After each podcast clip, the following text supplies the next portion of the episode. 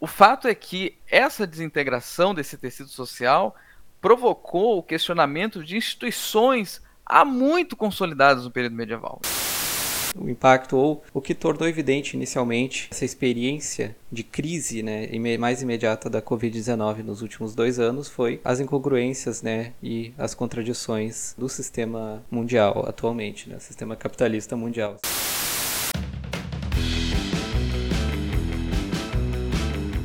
Salve nossos ouvintes! Bom dia, boa tarde, boa noite. Esse é o terceiro episódio da terceira temporada do Storycast é um episódio muito especial, porque nós conseguimos a façanha de reunir os quatro Storycasters. Estamos aqui eu, Lucas, também o Gabriel Giacomazzi, o Guilherme Zábio e o Kelvin da Silva, para um episódio muito especial, quase que, digamos assim, uma reedição do nosso episódio inaugural. Vamos falar hoje sobre a questão da peste, da doença, como é que a sociedade reage a essas questões. Né? Mas antes, vou passar então para o Gabriel, que vai falar um pouco sobre o Apoia-se, nossa plataforma de apoio financeiro, e algumas outras questões.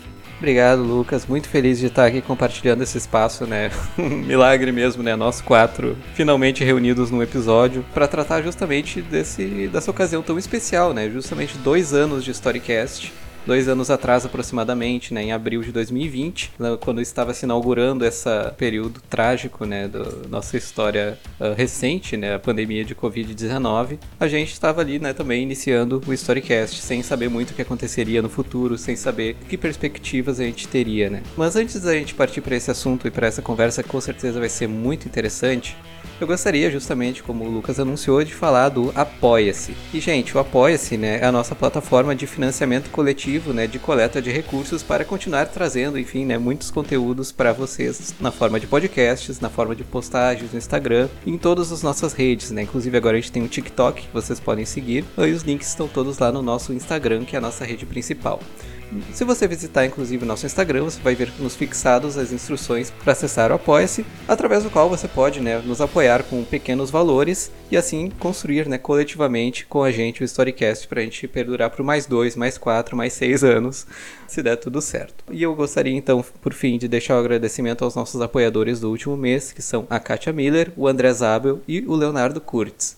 O apoio de vocês é verdadeiramente inestimável para a gente continuar fazendo o nosso trabalho. Muito obrigado de verdade.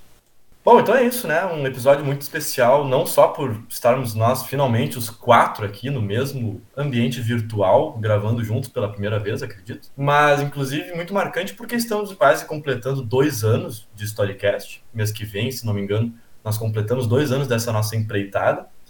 E esse, né, esse problema, essa lástima de nunca termos nos encontrado fisicamente, né, apesar de estarmos juntos aqui no ambiente virtual, a gente nunca se encontrou presencialmente, os quatro membros aqui do Storycast. Né? Isso se deve justamente à questão da pandemia, né, da Covid-19, que nos assola há dois anos e aparentemente está chegando a um final. Né? Eu vi ontem à noite, hoje pela manhã, que aqui na cidade de Porto Alegre, de onde nós gravamos, né, pela primeira vez em dois anos, a gente passou 24 horas sem mortes registradas pela Covid. Né. Então é uma notícia que nos traz muito otimismo e nos demonstra uma possível luz no fim do túnel, né? Queria começar nossa conversa justamente nesse sentido, né, gente?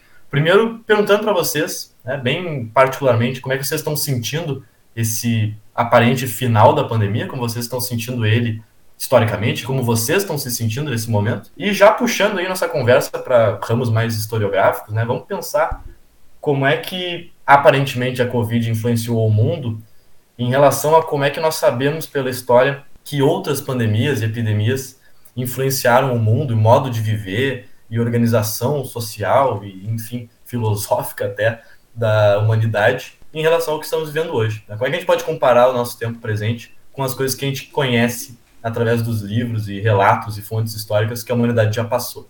Então, senhoras e senhores, muito bom dia, muito boa tarde, muito boa noite. Kelvin aqui falando. Pergunta do Zab muito boa. Eu fico pensando como é que a gente vai é, concluir a pandemia, né? Ou seja, em termos inclusive individuais, né?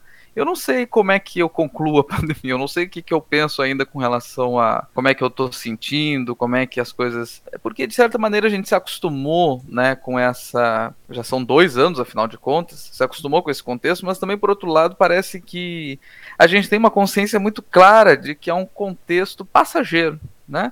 E muito mais do que talvez em outros momentos da história, a gente enfrenta isso sabendo que vai acabar. É, talvez não a doença em si, nós vamos ter ainda, né, é o que os cientistas nos dizem, pelo menos, a Covid vai permanecer, mas a pandemia ela vai acabar. E a gente tem é, plena segurança de que esse momento, é, se ainda não chegou, vai chegar. Né? Ou seja, temos consciência de que essa é uma experiência histórica passageira. E aí eu fico me perguntando se em outros momentos da história essa consciência existia para outras epidemias, para outros surtos epidemiológicos. E eu acredito que não. Né? Pelo menos, por exemplo, no caso da peste negra, havia a peste negra, eu digo, o primeiro grande surto na Europa medieval de 1347. Havia uma consciência mais ou menos bem estabelecida de que aquilo uh, era uma. Bom, na realidade, existem várias interpretações né, ao longo do período medieval do que era a peste negra. Uh, mas boa parte delas vai ter como noção o fato de que é, se fosse uma punição de Deus, essa punição não tinha dado para acabar. Essa, muito pelo contrário. É, e de maneira muito interessante, dependeria muito mais dos próprios homens do que do, de Deus para acabar com aquela epidemia, pelo fato de que, ora, se Deus está punindo, então é dever dos homens acabar com aquilo que incomoda Deus. Né? Então, daí que surgem movimentos radicais que vão sair às ruas se flagelando, que são os flagelantes, justamente, né? aqueles movimentos que vão de elevar a piedade ao máximo possível para tentar se mostrar menor a Deus, para tentar se mostrar pecador, para tentar, enfim, uh, amenizar a cólera, né? a fúria de Deus. E nesse sentido, eles faziam o possível para que aquela epidemia acabasse. Já nós, eu acredito que temos uma certa um pensamento mais ou menos duplo, né? Por um lado depende de nós, por conta da vacina, por conta da, do que a tecnologia nos proporciona, etc. Por outro depende da natureza, né? Ou seja, a gente tem plena consciência de variantes, a gente sabe que essas variantes elas são é, uma realidade totalmente alheia ao, aos seres humanos, no sentido que a gente não pode a gente não tem controle sobre isso, né? Então, vai que surge uma variante pior, ou vai que as próximas variantes continuem mais ou menos no padrão atual, né? ou seja, que não piore a situação é, efetivamente. Enfim, vivemos, eu acho que, em relação aos medievais, muitas, muitas formas de perceber né, essa, é, esse acontecimento e que coloca tanto no terreno humano quanto no terreno da natureza. Naquela época se colocava em parte no terreno humano, mas em função do terreno divino, sobrenatural, sobretudo. Né? Enfim, não sei como é que está sendo também a percepção de vocês. Pois então, né, para mim, eu vou dizer que agora estou numa certa fase do certo constrangimento social, né? Porque tem um decreto, né, em várias cidades, como Porto Alegre, como, como Lajeado, outras cidades aqui do Rio Grande do Sul, é, de que não é mais obrigatório a utilização de máscaras em espaços abertos e fechados, somente em espaços como hospital, clínicas geriátricas, e coisas do tipo. Então, assim, é uma questão de que você sai na rua e é, a maioria das pessoas, enfim, se antes já não usavam, agora, de fato, a grande minoria vai usar máscara, né? Eu sou parte dessa minoria, mas, enfim, eu, eu me questiono, assim, todo dia, sabe? De até, até quando que eu vou usar máscara, né? Porque eu acho que ainda, sabe, tem um certo risco, ainda acho que é um sacrifício pequeno que eu posso fazer, mas assim, é uma questão, digamos assim, é, não sei se é subjetiva a palavra, mas assim, é uma questão que eu vou decidir, sabe? Porque o vírus em si, ele vai estar em circulação, né? Como são com outras doenças, né? Como o vírus da, da gripe está em circulação, né? Eu usar máscara vai reduzir a chance de eu me infectar, mas será que eu quero usar máscara o resto da minha vida? Eu não sei. Então eu tô nessa fase ainda de. Eu ainda me sinto constrangido de sair sem máscara, de passar a viver uh, como era antigamente. Mas eu ainda sinto que uh, não dá para voltar tudo ser como era antes do nada. Eu acho que algumas precauções devem ser feitas. Eu acho fantástico, Lucas, que tu fala muito uh, em eu, né? O que eu vou fazer? Eu não quero usar máscara no futuro para sempre. Eu não quero. Eu, eu, eu. No contexto de outras pandemias, não existia a noção de indivíduo. Sim. Né? De maneira que as pessoas vivenciavam essas experiências epidêmicas de uma maneira muito evidentemente que o coletivo, e, portanto, por ser coletiva, a própria solução é, desses problemas passava pela coletividade, o que não é muito bem o nosso caso. A gente sabe que eticamente a solução passa pela coletividade, que é todo mundo usando máscara, mas não há essa consciência nas pessoas, né? em parte pelo menos das pessoas. Sim. Elas não, não pensam na coletividade como uma forma de solução, o que os medievais certamente, eh, de certa forma, faziam. Né? Não como uma forma de solução, mas como um meio. Não havia uma forma individual, né? individualista de pensar no que teria sido a peste negra, por exemplo. Independente das interpretações. Tudo para perpassar pelo coletivo. Hoje não. Eu posso Sim. não querer usar máscara, eu posso inclusive instigar outros a não fazê-lo. Não, essa questão da noção do indivíduo, né, tu tá citando as sociedades, é, enfim, do medievo, né, a noção que nós temos hoje em dia de indivíduo, e eu vou tentar não ir muito para filosofia, mas é uma questão da sociedade moderna, né, burguesa, capitalista, né, ocidental, enfim, tem toda uma longa discussão que acho que daria para fazer um episódio inteiro sobre isso. Mas de fato é uma coisa que hoje em dia as pessoas se pensam muito, né, como indivíduos. E o que não quer dizer que a gente não vive em sociedade, né? Então essa questão do coletivo, ela também é discutida mesmo hoje em dia, mas para algumas questões, assim como a questão da discussão da vacinação, né, envolve muito o pensamento coletivo né, de que muitas pessoas falam que ah, não quero me vacinar porque é uma escolha minha, só que o problema é que as escolhas individuais, né, elas têm consequências coletivas, né? Então tem um certo de, uh, debate social, né, de que se é certo a pessoa poder escolher se vai se vacinar ou não, né? Porque, claro, é uma coisa individual, num certo aspecto, né? Porque ela vai, ela ir lá no, no posto se vacinar, mas se ela não fizer isso, ela está trazendo um, um risco para a sociedade em si. Então, não é só individual, né? Tanto que esses limites entre o indivíduo e o, e o coletivo, né, eles não são tão definidos assim, né? Porque as coisas geram consequências.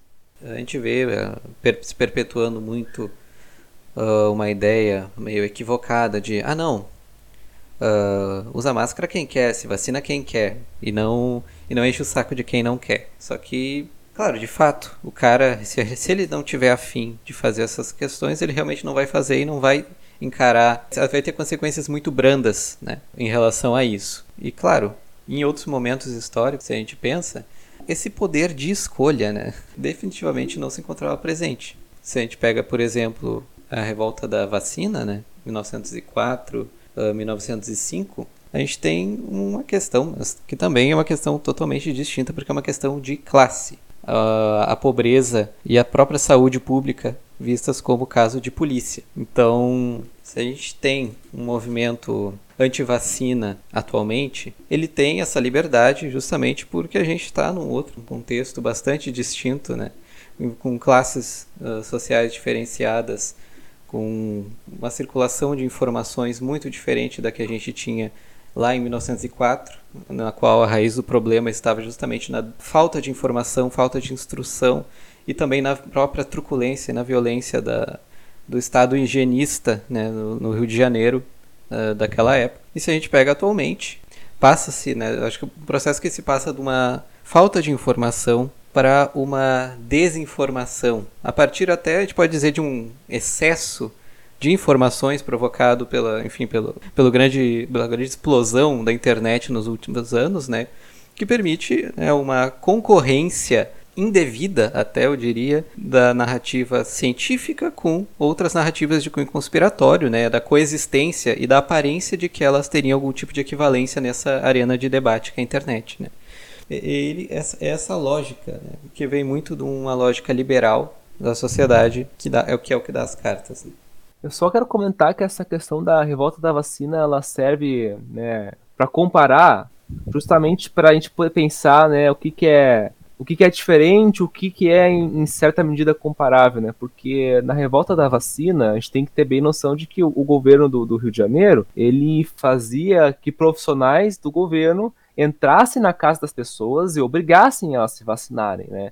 Não tinha interesse público, né, de, de ter uma, digamos assim, uma educação, né, de explicar qual era a função da vacina. Então tinha uma visão, assim, bem, né, de, de classe, como o Gabriel falou, né, de higienizar uma população pobre, né, que estava sofrendo uma epidemia. E o objetivo, Lucas, é bom, só que eu posso acrescentar, dessas classes altas em fazer isso, não estava em salvar a vida daquela população, né? Não era uma preocupação em termos de é, saúde pública exatamente, mas sim tornar Rio de Janeiro mais parecido possível com as capitais europeias, o que necessariamente se relacionava com a saúde das elites. Né? É, afinal de contas, se as classes populares fossem todo aquele antro de doenças que eles pensavam ser, e se assim permanecesse, eles não apenas se afastariam né, do seu ideal higienista europeu, etc., mas também afastariam eles mesmos de poderem se contaminar com certas doenças. Né? Quer dizer, o que eu quero dizer é que eles não tinham a preocupação pública no sentido de que temos que vacinar todos para preservar vidas. Que pressupunha ali não eram os direitos humanos, a salvação das pessoas, etc. O que pressupunha era a salvação, é, talvez, de um grupo social e a afirmação, sobretudo, de uma ideologia. Né, de uma visão de mundo que era uma visão elitista, baseada na Europa e etc. O que não temos hoje assim, de forma. É claro que quando a gente vivencia a nossa pandemia em termos de grupos sociais, vai ter diferenças significativas. Né? A gente sabe que os grupos mais pobres são os que morrem mais. E assim é porque são os mais vulneráveis em termos de nutrição, porque são aqueles que mais se expõem também em termos de trabalho, né? não tem condições de ficar em casa e tal. Mas também nós esperaríamos de certos grupos de classes médias e médias altas ou de classes altas, uma postura mais intelectualizada e científica com relação à vacinação, o que não acontece, porque justamente estão imbuídos de uma lógica também liberal, como vocês estão falando, individualista, que vem um indivíduo como é, o Deus Supremo, que tudo pode e toda aquela coisa, e aí não importa se ele está ou não ferindo né, a esfera pública ao decidir por si mesmo não usar uma máscara ou não se vacinar.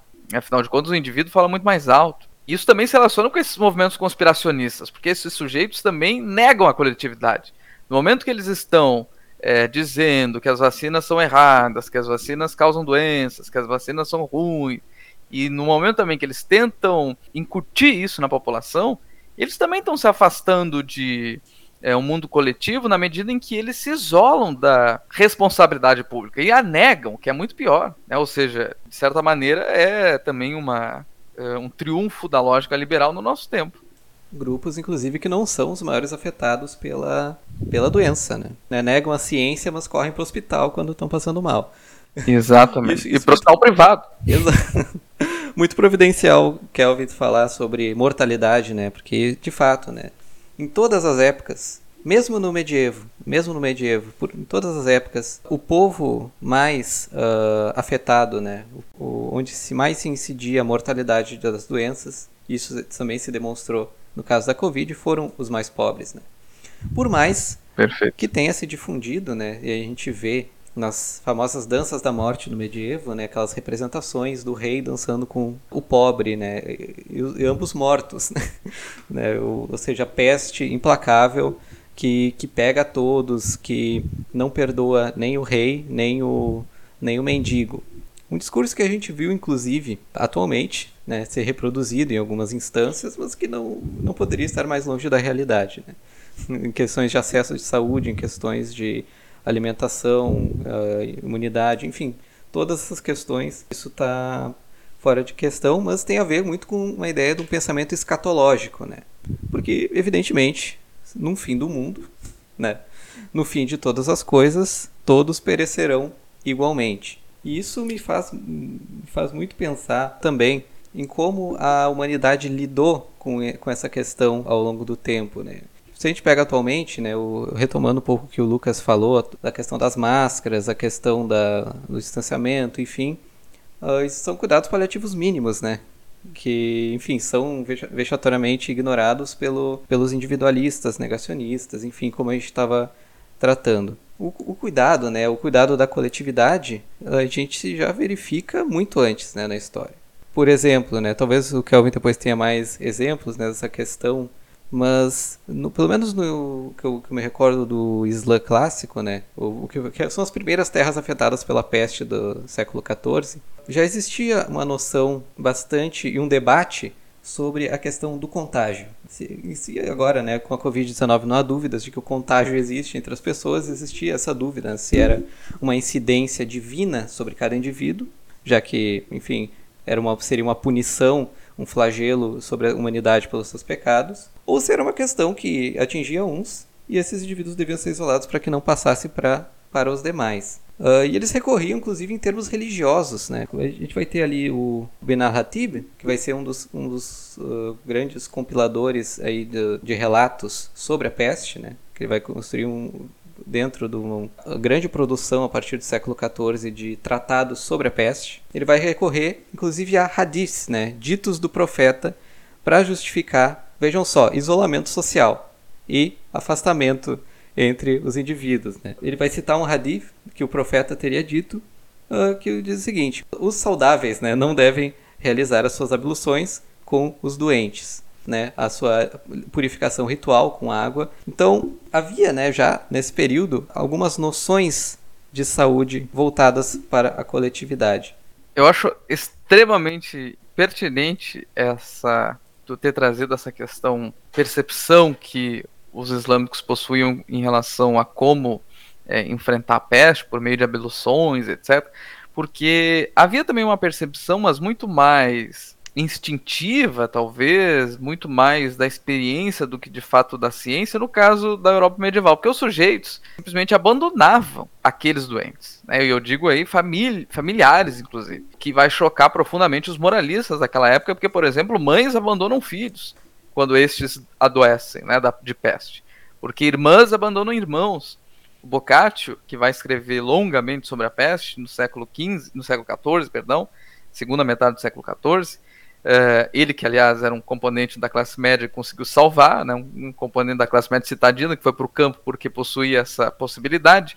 O Boccaccio vai tratar da estupefação que aquela sociedade assistia, sujeitos que abandonavam os seus, os seus os seus entes queridos, o, que contribuía para a desintegração, um tecido social que era marcado profundamente, séculos e séculos e séculos, por toda uma ritualística de como lidar com a família, de como tratar religiosamente, de maneira cristã, o seu filho, a sua irmã, etc. etc. Então, aquela peste foi escatológica, apocalíptica mesmo, no sentido de que desintegrou esses ritos. O fato é que essa desintegração desse tecido social provocou o questionamento de instituições há muito consolidadas no período medieval. Instituições essas que, inclusive, alguns historiadores é, vão, vão, vão dizer que a, a peste, enfim, desintegrou ou ao menos corroeu de tal maneira essas instituições que acelerou o processo do fim do feudalismo, entre aspas, que acelerou o processo de uma mudança quase que radical naquela sociedade em termos de condução a maior urbanização, a maior comercialização, a, uma, a um maior crescimento econômico, tudo isso foi associado com aquele evento da peste. O que me faz pensar que a nossa peste, né, a nossa uh, pandemia, em termos relativos a isso, a desintegração social, o impacto econômico profundo, a degeneração de instituições culturais, econômicas e políticas, a nossa peste não chega nem perto do que foi a peste negra.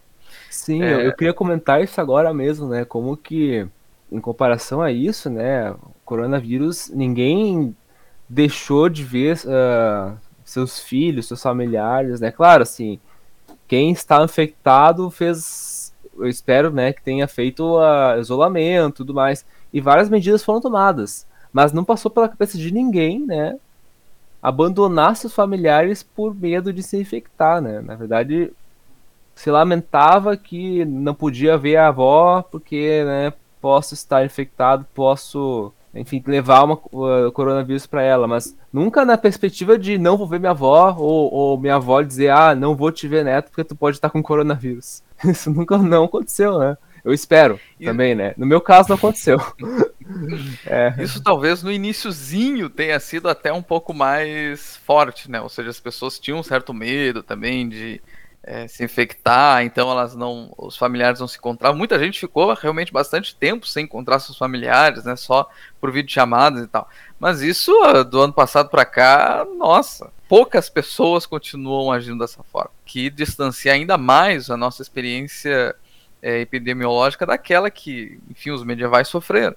Há casos que até foram semelhantes em certos aspectos. Assim, eu lembro que quando aconteceu aquela, aquela tragédia na Itália, né, de gente morrendo, um monte de tal. Teve um caso terrível de, por exemplo, uma pessoa que teve que lidar com seu irmão ou irmã que morreu na cama e não tinha quem pudesse, é, devido ao abarrotamento do sistema de saúde, não tinha quem pudesse remover o sujeito do seu quarto, enfim, para levar ao necrotério, ao cemitério e etc. Nesse sentido, foi análogo ao período da, da, peste medieval de 1347, porque as pessoas morriam a rodo, é, de tal maneira que não havia nem cemitério para enterrar tanta gente e muito menos gente para é, remover os corpos, né? Ou seja, a grande diferença é que isso aconteceu em casos isolados no nosso, no nosso tempo, né? em casos muito específicos mesmo.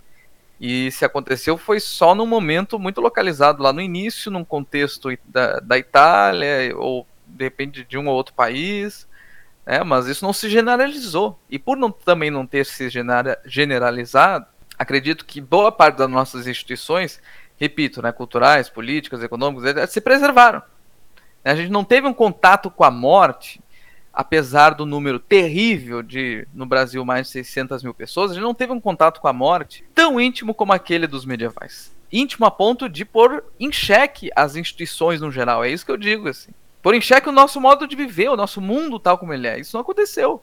É, eu a acho que a gente a se adaptou bastante, né? Assim, essa Exatamente. questão do, do, mundo virtual, né? Enfim, a gente. Storycast é um exemplo disso, né? A gente faz tudo via Meet, via WhatsApp, enfim. E, e várias coisas passaram a funcionar dessa forma, né? Pessoas começaram a trabalhar é, em casa, teve o um ensino que virou remoto, enfim, algumas coisas agora estão voltando a ser presencial. Mas a sociedade procurou formas de se adaptar e daí a tecnologia, né, de comunicação dos tempos atuais facilitou isso, né? Imagina, pô, antigamente, né, como é que tu, como é que tu faria, né? Se tivesse um coronavírus antes da internet, parava tudo, né? Eu concordo absolutamente com vocês dois. Eu acho que em muitas questões, né, até pela até por essa distinção, né, entre uma corrosão generalizada do tecido social das instituições seculares e também religiosas, em alguns sentidos até tentar fazer alguma comparação entre o período atual e a peste medieval, a gente pode cair em muitos anacronismos, não é? Uh, só para fazer esse esse jogo também, né, até mesmo no mundo islâmico, houve em determinada medida um questionamento da própria fé ante o nível de destruição que a peste né, provocou ali na, em 1346, 47, em cidades que à época, né, já há muito tempo no mundo islâmico, eram megalópolis né, para os padrões da época, como Damasco, como o Cairo. Uh, e havia, inclusive, um questionamento muito forte sobre onde está Deus? Ele está se omitindo de nos ajudar ou ele está nos punindo, né? Se é uma punição divina, eu devo me proteger da peste ou eu devo aceitá-la? E uma resposta a isso eles encontraram, né, nos escritos do famoso Al-Ghazali, um importantíssimo autor do Islã clássico. E ele vai dizer o seguinte: Vocês dizem, se alguém que confia em Deus pega em armas como proteção contra inimigos e tranca sua porta contra ladrões e amarra seu camelo para que não fuja, o que significa confiar em Deus? Ou seja, você confia em Deus, mas mesmo assim você tranca sua porta para não ser roubado. Isso quer dizer que Deus não está lá? Logo, tome as medidas de segurança devidas e fuja da peste, mesmo que seja da vontade de Deus que você seja contaminado. E eu pessoalmente acho muito interessante observar, inclusive, essas formas como eles procuraram defender a fé ante aquela verdadeira hecatombe, né? E buscar um sentido em meio ao caos provocado, né, pela, pela peste. Mas agora voltando para as últimas questões, mais do que uma corrosão generalizada do, do tecido social, eu acho que o Covid expôs muitas fragilidades do mundo moderno, por assim dizer, né, do, enfim, do sistema financeiro, demonstrou especialmente, né, a, talvez a importância da classe trabalhadora, o fato de que é o, o patrão que precisa dos trabalhadores não o contrário, especialmente nos períodos de isolamento e de lockdown. Por outro lado, né, serviu como um acirramento de determinadas uh, estigmas e preconceitos uh, de classe, de nacionalidade, de etnia. Se a gente vai ver, por exemplo, o tratamento internacional das restrições de viagem, que teve especialmente quando uma das variantes que foi identificada na África do Sul, mas tinha surgido no Reino Unido, o que, que eles fizeram? Restringiram viagem da África do Sul e dos demais países da África. O Reino Unido continuou com livremente, né? Então, expôs um pouco mais a questão do efeito da crise migratória, né? Evidentemente teve um impacto avassalador e, e que a gente realmente não tem como mensurar nos países mais pobres. Mesmo os países do norte global, né, chamado norte global, tiveram um tratamento caótico, como os Estados Unidos, né, com seu milhão de mortos. Né, esse mês chegou a um milhão de mortos. Brasil com 650 mil, apesar de não, não fazer parte do clubinho do norte global, mas um país pretensamente mais desenvolvido, né, uma das maiores economias. E nos países pobres, então, que não a gente não teve, inclusive, dados uh, mensuráveis sobre o impacto da pandemia diretamente, a posição periférica deles também ficou muito uh, ressaltada né? E lembrando, inclusive, a questão das vacinas, né? Distribuição e acesso a vacinas. Demonstrou o poder de barganha e o poder de, de atuação no mercado das maiores economias, os Estados Unidos, desviando e retendo lotes de vacina para si. Enfim, acho que o impacto inicial, né, porque a gente ainda está vivendo esse processo histórico, mas o, o, impacto ou o que tornou evidente inicialmente essa experiência de crise, né, mais imediata da Covid-19 nos últimos dois anos foi as incongruências, né, e as contradições do sistema mundial atualmente, né, sistema capitalista mundial, especialmente. Me pergunto se o capitalismo não vai fagocitar essas contradições como ele fez e continua fazendo também em outras experiências históricas, sabe? É, quer dizer, o capitalismo não vai conseguir superar essas contradições no sentido de impedir, inclusive, que elas sejam apropriadas por grupos populares, porque são, é, como tu disse, já perfeitamente, né? É, evidenciou a pandemia como que trabalhadores é, ditos de primeira mão, né? Trabalhadores essenciais, né? Essenciais, exatamente, são afinal de contas tão essenciais. Né? Evidenciou isso de maneira explícita. E esses trabalhadores essenciais se apropriaram dessa compreensão. Esses trabalhadores essenciais começaram a perceber a sua importância para o funcionamento do sistema. A pandemia ajudou nisso? Eu não sei. Por isso que eu pergunto se o capitalismo não foi capaz de fagocitar essas próprias contradições. Posso ele responder mesmo... bem curtamente? Diga lá. Foi. Foi? Foi. Eu não percebo, sabe, na. Eu acompanho um pouco o movimento sindical, eu não percebo essa compreensão de que, ah, agora percebemos como o nosso trabalho, como nossa força é essencial e então como que o poder está nas nossas mãos. Eu não vejo isso. É, eu queria perguntar, é, já que estamos aqui na chamada com dois professores em atividade, né, que passaram por esse período de adaptação de trabalho, né, né enfim, refiro ao Guilherme, né, e o Kelvin, né, já que vocês é, trabalharam com professores durante a pandemia, estão trabalhando nesse momento, né, e eu, eu não sei se esse professor era considerado trabalho essencial, né, mas uma certa perspectiva é, né? Como é que vocês passaram por isso, né? Como, como professor, né? Como é que foi o trabalho de vocês, adaptação ao modelo remoto e AD e como é que está sendo agora que deve estar voltando ao presencial? Olha, acho que dá para te responder, Lucas, em várias esferas, assim. Acho que como professores de história, a gente pôde utilizar assim um ponto entre aspas positivo, né? A gente conseguiu fazer o aluno se perceber um agente histórico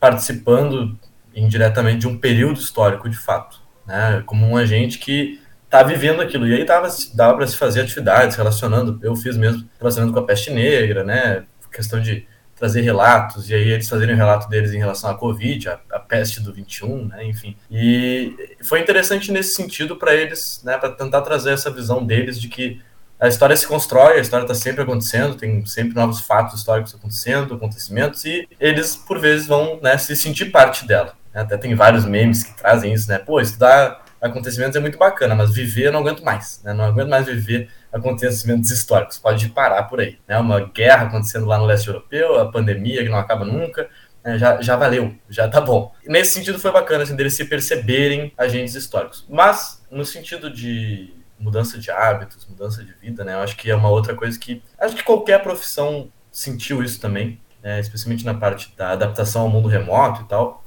o professor já tinha muito uh, esse problema do trabalho invadir a sua casa, né? no sentido de trazer correção de tema, correção de prova, né? preparação de aula, preparação de material didático para casa. Né? As horas aula que tu trabalha, no, né, oficialmente trabalha, é, uma, é maquiagem, né? porque na verdade tu trabalha muito mais em casa. E o que eu senti durante a pandemia foi justamente uma invasão muito maior, né? Porque a gente até brincava, ah, cachorro invadiu a aula, no meio da aula entrou latindo no quarto. Na verdade, não, na verdade a aula está invadindo a tua casa. Né? Então a gente tinha muito esse momento assim de não saber a hora de parar. Se já tinha antes que corrigir prova, preparar prova, preparar atividade, agora tinha que responder e-mail de aluno, tinha que responder recado na sala de aula, tinha que conversar com um pai online que estava questionando a prova, alguma coisa nesse sentido. Né? Então se romperam algumas barreiras no, no, no ensino, né, que antes, uh, às vezes, a própria coordenação, a direção filtrava, né, e não chegava no professor. E por se, se ter esse mundo mais digital, que antes a gente comentava justamente, né, de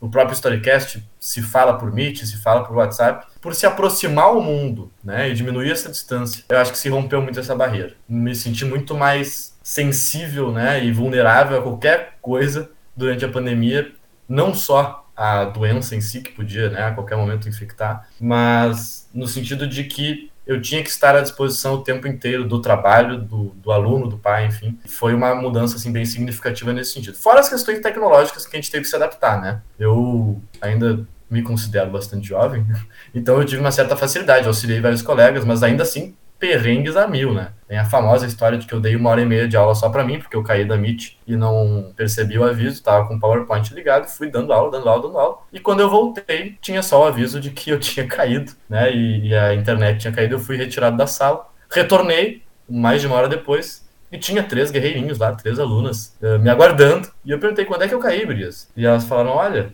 tu começou a apresentar, deu dois minutinhos e tu caiu. Então eu dei dois períodos seguidos de explicação para ninguém. E, enfim, fica uma lembrança que hoje eu dou risada, mas no dia eu lembro que frustrou muito e foi uma época de muita frustração em vários aspectos. A pandemia nos podou muita coisa, apesar de abrir essas várias alternativas tecnológicas, ela podou muito da relação, especialmente para os jovens, eles sentiram muito essa falta desse, dessa relação, desse contato físico, né, de ver o colega e tal. Então, eu acho que a gente ainda vai sentir as, as consequências dessa pandemia nos jovens e, na gente também mais para frente. Né? E aí o distanciamento histórico vai nos ajudar a entender isso daqui a alguns anos. Não sei o que, que o Kelvin pensa. É, eu acho antes do Kelvin falar, essa questão do trabalho, né, invadir a, a esfera privada da vida, né, acho que isso talvez, né, seja um dos legados da pandemia, né. Enfim, o historiador sempre é desconfortável, sempre fica desconfortável quando ele fala sobre o futuro, né, e eu também fico, é, mas acho que a gente pode apontar umas possibilidades, isso é uma coisa que eu vejo, acho que como houve essa adaptação, né, a, a modelos remotos de trabalho, pode ser que o, o trabalho daqui em diante possa ser pensado também de uma maneira remota, o que pode ter benefícios, né? Afinal, às vezes fazer coisa de casa é, é melhor, é mais confortável, é mais fácil, mas também tem essa questão de que tu não consegue separar, né? O ambiente de trabalho e o ambiente de, de ficar em casa, lazer, ou de estudo, ou de qualquer outra coisa, né? Conhecendo o sistema que a gente vive, provavelmente vai servir mais como agente de precarização. mais horas de trabalho, não remuneradas, especialmente. Ou seja, se estávamos falando da possibilidade de a pandemia, ao evidenciar que os serviços essenciais são realmente essenciais a seus trabalhadores, de enorme importância para o funcionamento do sistema, ao iniciarmos falando nisso, terminamos dizendo que realmente, de fato, o capitalismo é, fagocitou completamente suas contradições, a ponto de, inclusive, se beneficiar com o que aconteceu. Como o Jaco falou, precarizar ainda mais um trabalho que foi evidenciado como essencial em todos os aspectos é sempre muito difícil, a gente sempre tem, um, é, é, também como o Lucas disse, né, um, um, receio de falar no futuro. Assim. Tudo isso são conjecturas e tal, que a gente não tem como mas realmente conhecendo o histórico mesmo, a cronologia do capitalismo né, e, e, do nosso sistema do século XIX para cá, é, a gente sabe que isso é o mais provável mesmo. E todas essas reclamações que nós como professores temos, nesse sentido, para nós ficou muito pior, mas também para outros grupos acredito que tenha ficado ainda pior, né? Quer dizer, o desemprego aumentou, é, as possibilidades de trabalho parece que se escassearam, é, agora talvez estejam voltando com mais força, né, por conta do final possível, final da pandemia. É, mas o fato é que como professor, eu acho que talvez a pandemia tenha evidenciado que a educação não é essencial, porque ainda reina talvez uma certa ideia de que a educação privada, é, no sentido é, da educação da família mesmo, seja o suficiente. O que perpassa pelo próprio Estado, porque, por exemplo, o que o poder público fez em 2020, no sentido de, em vários estados, né, impedir que alunos possam se encontrar em meios presenciais e possibilitando encontro apenas nos meios online, dos meios digitais, sem fornecer a eles os meios adequados para que eles possam fazê-lo, acredito que isso tenha agravado também muito a própria noção de educação. Porque o, que acontece? Quando o, o, Estado não consegue preencher a educação pública, esse espaço vazio é preenchido pela família. E todo mundo sabe que os alunos, tanto do ensino público quanto inclusive do ensino privado, não estudaram durante a pandemia. É, tiveram um déficit isso é em questão inclusive de números mesmo, né? Isso é, é documentado já. Teve um déficit terrível na educação, muito profundo. Então quem é, é que quem é que preenche esse esse buraco? Acredito que a família. E, e, e, quando eu digo com, com, a família, é claro que não há um esforço consciente, organizado, né? De bom, vamos é, agora autoconsciente, né? Vamos educar os meus filhos. Pra... É natural. É uma educação que acontece simplesmente numa conversa, que acontece na própria convivência, porque essa convivência dentro de casa aumentou e muito para esses estudantes, a convivência com a família e tal. E é a partir daí que eles também são educados. Então esse é outro efeito catastrófico que a nossa pandemia tem para a educação, uh, que é também a, a, a, talvez a consciência de que ela não seja essencial na esfera pública, né, de que ela pode prescindir a gente cansa de falar, né, enquanto professores, do, da importância da, da socialização dos alunos, do acesso ao contraditório, né, para além da esfera do núcleo familiar, para além daquela realidade, né, conhecer outras pessoas, outras dinâmicas, outras ideias no ambiente escolar, né, que é o ambiente por excelência de socialização dos jovens, né, que do qual foi prescindido por obviamente por motivo de força maior, né? A gente não defende que tivesse aula presencial durante a pandemia, a gente defende que tivesse aulas à distância com os recursos fornecidos devidamente pelo Estado. Exatamente, exatamente. Mas a gente percebe que nessa visão né, que o Kelvin ressaltou nessa visão dessa, dessa elite tosca, vamos colocar assim, é totalmente descartável. Essa socialização, essa é até indesejável esse, esse acesso contraditório, né? E daí a gente vê a pele do homeschooling, né, e outras questões, o escola sem partido, outras questões emergentes que não me deixam mentir, né? Exatamente, porque uma das pragas dessa pandemia foi também criado nas instituições, por ter estabelecido justamente a ideia de que a educação é prescindível em termos públicos, também se criou a possibilidade de que o EAD se torne mais comum. E o AD se tornar mais comum é uma praga, isso é uma praga, isso é terrível. Todos os aspectos de uma educação pública, crítica, de qualidade, que possa fazer os sujeitos como o Jaco falou, se exporem ao contraditório, posso fazer os sujeitos pensarem. Isso é catastrófico, porque o EAD, é, e nós como professores vivenciamos o EAD, né, a gente sabe que ele é extremamente limitado nesses aspectos. É um professor que projeta ali o seu PowerPoint e vai falando, sem a possibilidade de saber o que os alunos estão pensando, que os alunos, como é que os alunos estão reagindo, o que, que eles estão fazendo. Então, mais um episódio que a gente vai terminar de uma forma um pouco melancólica, né? Mas os assuntos não ajudam, não é guerra, é pandemia, é questões de precarização do trabalho. Mas é o que a gente tem para hoje, né? E para amanhã provavelmente também. Queria agradecer muito aos nossos ouvintes, aos nossos apoiadores do Apoia-se e desejá-los a todos, né? Que esse ano então realmente seja um ano que a pandemia seja superada, que as mortes não aconteçam mais ou que, enfim, a questão da saúde pública no Brasil Brasil avance nesse sentido, né? E que seja um bom ano para nós, né? Um bom ano pro Storycast. E é isso aí.